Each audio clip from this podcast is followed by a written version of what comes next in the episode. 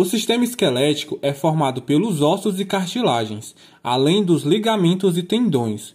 Os ossos são estruturas vivas, muito resistentes e dinâmicas, pois têm a capacidade de se regenerarem quando sofrem alguma fratura. Já as cartilagens são formadas por tecidos mais flexíveis e são encontradas nas articulações.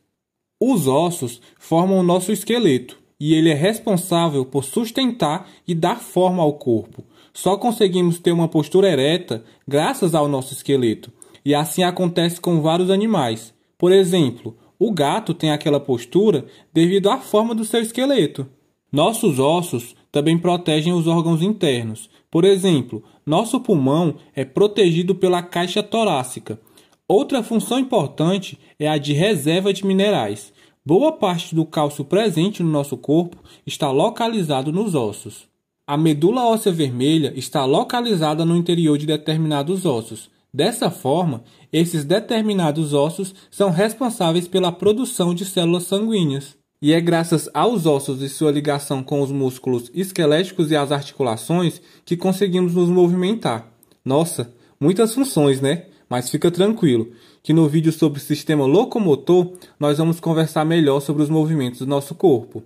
O esqueleto humano é formado por 206 ossos e ele pode ser dividido em esqueleto axial e esqueleto apendicular.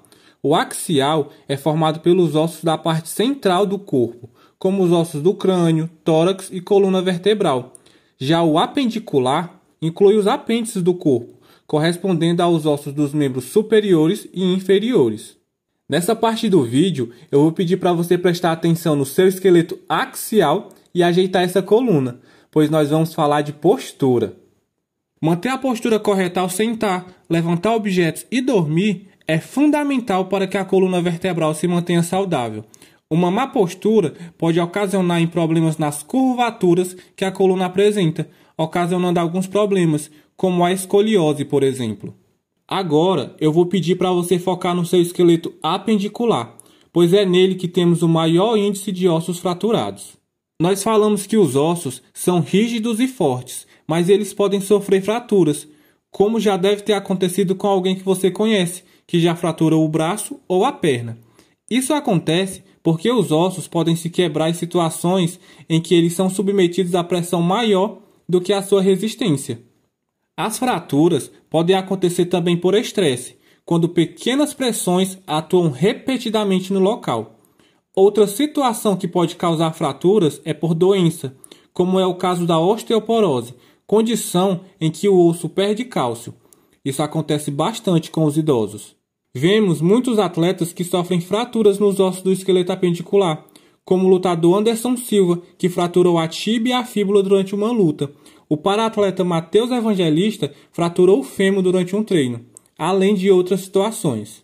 Praticar esporte tanto para atletas profissionais quanto para amadores traz muitos benefícios à saúde, principalmente para a melhora do condicionamento físico. Entretanto, estamos sujeitos a situações que ocasionam lesões. Essas são as lesões mais comuns entre atletas profissionais e amadores: fratura, entorse luxação e contusão. Por isso, muitos atletas precisam passar por várias cirurgias. Lembrando que essas são situações que podem acontecer por conta da má execução dos exercícios, não planejar adequadamente as rotinas de treinamento, exagerar na intensidade e no tempo da atividade física ou praticá-las em locais inapropriados. Então, fique sempre atento na forma que você realiza seus exercícios. Assim você protege seu esqueleto. Nós falamos o nome de vários ossos. Vamos conhecer alguns deles? O nosso tórax é constituído por 12 pares de costelas, ligadas umas às outras pelos músculos intercostais. O osso do nosso braço é o húmero. O nosso antebraço é formado por dois ossos, o rádio e a una.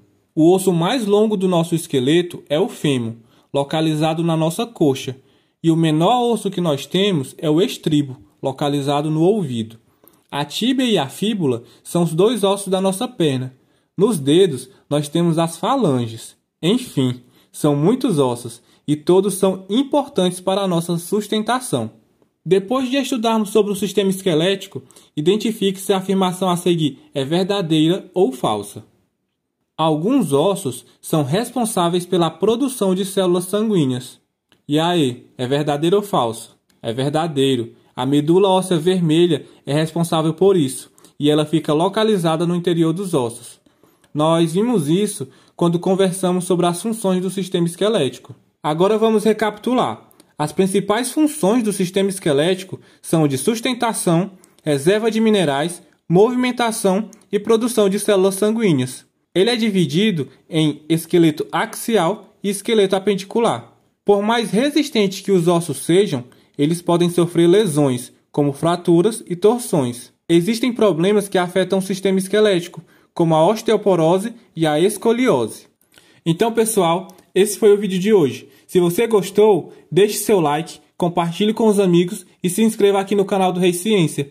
Assista aos vídeos que estão aparecendo para vocês, nos acompanhe nas redes sociais e comente o que achou do tema, assim como suas dúvidas e curiosidades. Até a próxima!